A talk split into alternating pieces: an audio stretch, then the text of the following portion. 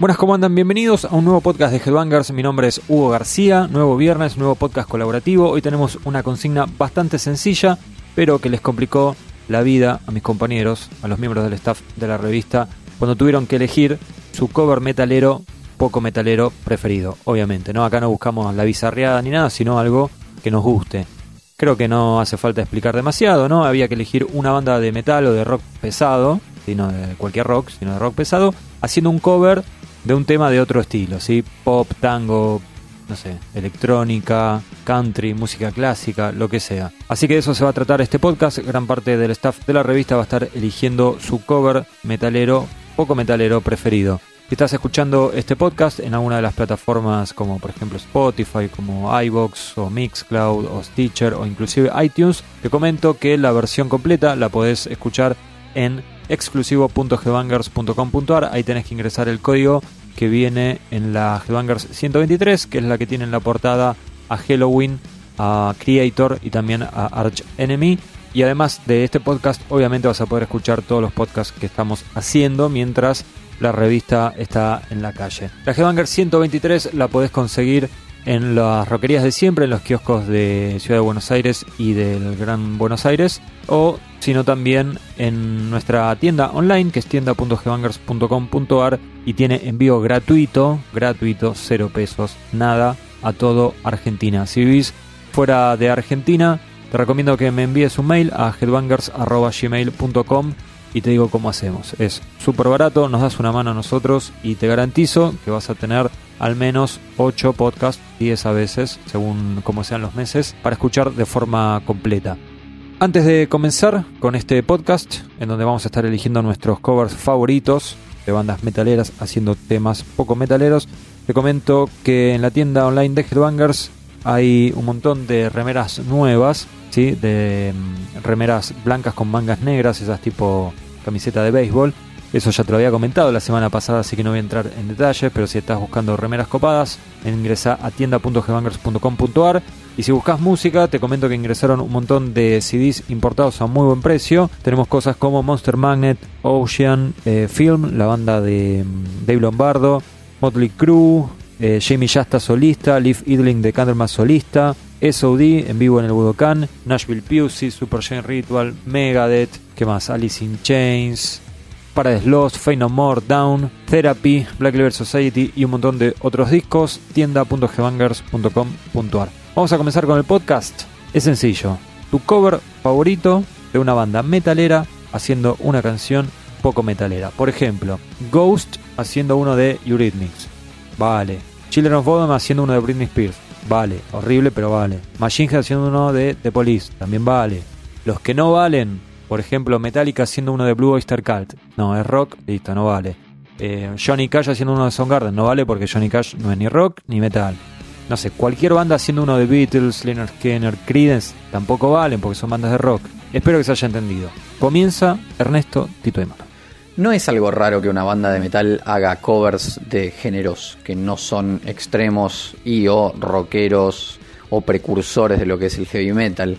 Eh, es bastante común que bandas de heavy metal versionen bandas que fueron icónicas del pop o de la música disco, como por ejemplo ABBA, que tiene un disco editado por Nuclear Blast, si no me equivoco, hace bastantes años, que son muchas bandas haciendo versiones de la banda del cuarteto sueco de música disco y pop, pero también fue muy común que se versionen agrupaciones como The Patch Mode, Pet Shop Boys o música el que tenía que ver más con la electrónica más oscura de los 80s de, de Europa. En fin, hay infinitas, infinitos ejemplos y la verdad que muy buenos. Mi caso particular no creo que todos los covers de estas versiones de géneros que no sean de metal sean mejor que las originales. No creo que porque ser, no creo que porque sean versiones metaleras sean mejores que las originales, como por ejemplo la versión que tiene Moonspell de Love Will Tear Us Apart de Joy Division. No creo que esa versión sea mejor que la original ni por asomo. Y así hay eh, sucesivos o numerosos casos. Pero sí es verdad que en numerosas ocasiones me han sorprendido y realmente me han gustado esas versiones.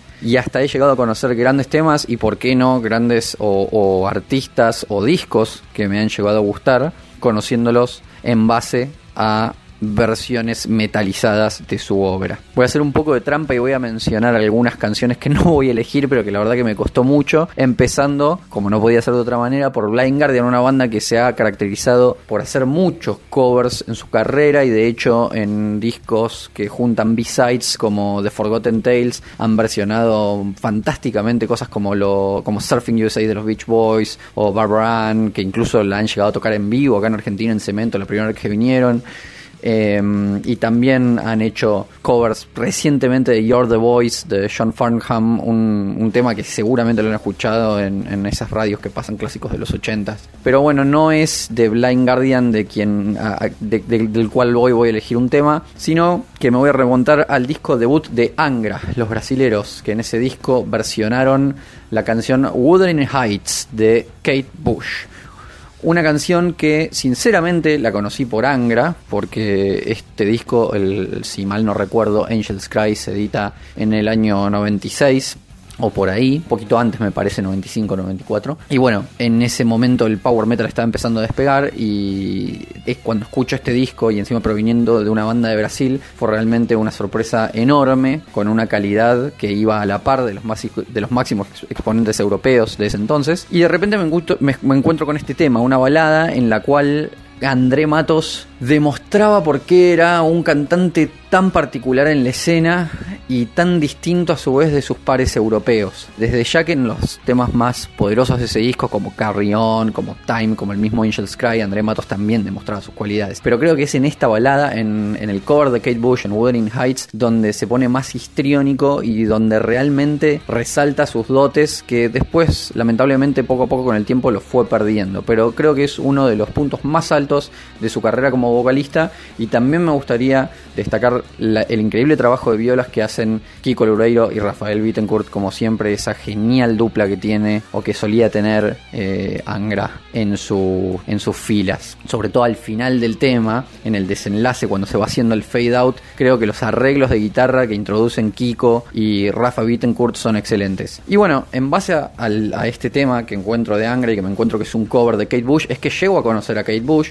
Y si bien no es un artista que, que siga, ni mucho menos, que, que, que, aprecie toda su discografía, cuando escucho la versión original del tema es algo que es totalmente distinto a lo que hizo Angra con su versión. Con lo cual me parece que lo hace mucho más loable aún, porque no es lo mismo hacer una versión calcando la original y ponerle solo una guitarra distorsionada, sino otra cosa es como adueñarse de la canción y patentarle un, sello de personalidad, como hicieron los brasileros con Wuthering Heights. Angel Sky, sin duda alguna, creo que es un disco casi perfecto. Para mí compite palmo a palmo con Holy Land. Creo que prefiero Angel Sky realmente el debut de Angra. Y bueno, ¿qué, más decir de la banda de donde salió Kiko Loureiro, ¿no? Actual guitarrista y bien merecido tiene, eh, guitarrista de Megadeth seleccionado por el propio Dave Mustaine. Así que si no lo escucharon nunca, les recomiendo Wuthering High, Cumbres Borrascosas, basado en el, en el libro de Emily Bronte, la versión de Angra, y por qué no, después escuchen la versión original de Kate Bush para ver que no son nada que ver. Así que bueno, espero que disfruten mucho esta, este, esta gran versión que hizo Angra de Wuthering Heights de Kate Bush.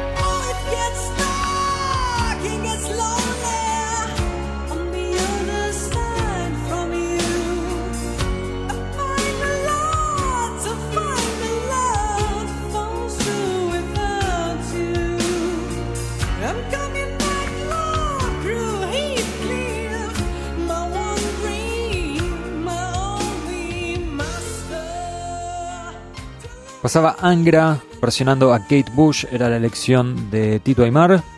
El que va a elegir ahora es el señor Fede Lefusco. Bueno, yo voy a ir con Everything Counts de Depeche Mode, hecha por eh, In Flames en su disco Oracle del 97.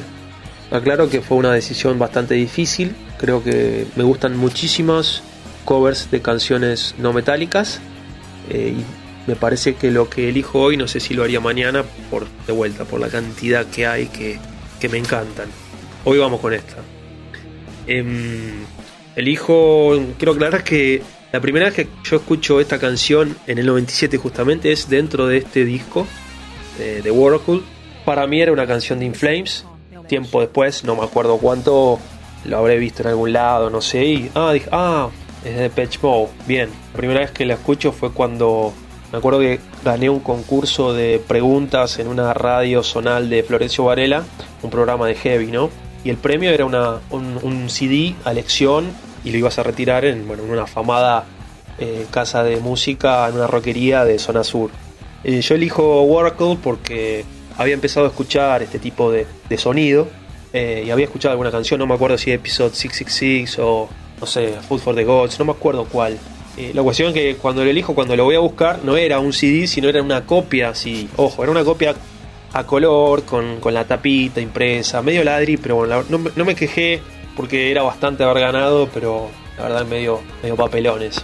Como decía, eh, lo escuché por primera vez dentro del disco y no me parecía para nada que desencajara por el tipo de composición que tenía. Justamente lo que tiene, lo que me gusta de este cover es que Inflame le manda toda su esencia.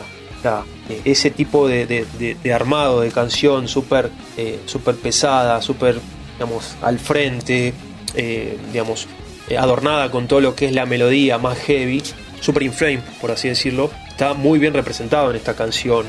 No pasa, no desentona en lo absoluto. Creo que eso es lo que uno, o al menos yo busco en un cover. Si quiero escuchar que se parezca al original y escuche el original. Eso me gusta de, de las versiones en particular. Creo que Inflames no, no pudo, al menos a mí, no a mi gusto, no pudo repetir esa cosa de, de meterle todo lo que es Inflames a una canción.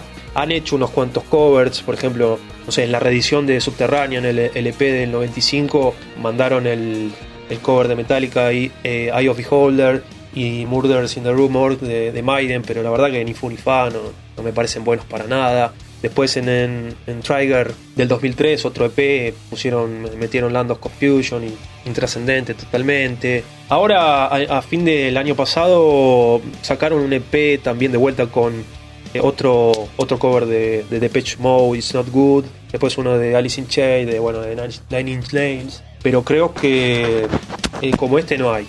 Me parece que está muy bien balanceada la canción en sí, me parece. La canción, como decía, es, es puro In Flames.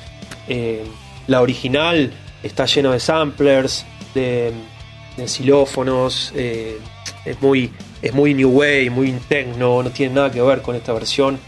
Es súper ganchera, súper pesada. eh, me encanta, tanto como cualquiera de las otras canciones del disco. Y bueno, se las dejo para que escuchen. Nos estamos viendo. Chau.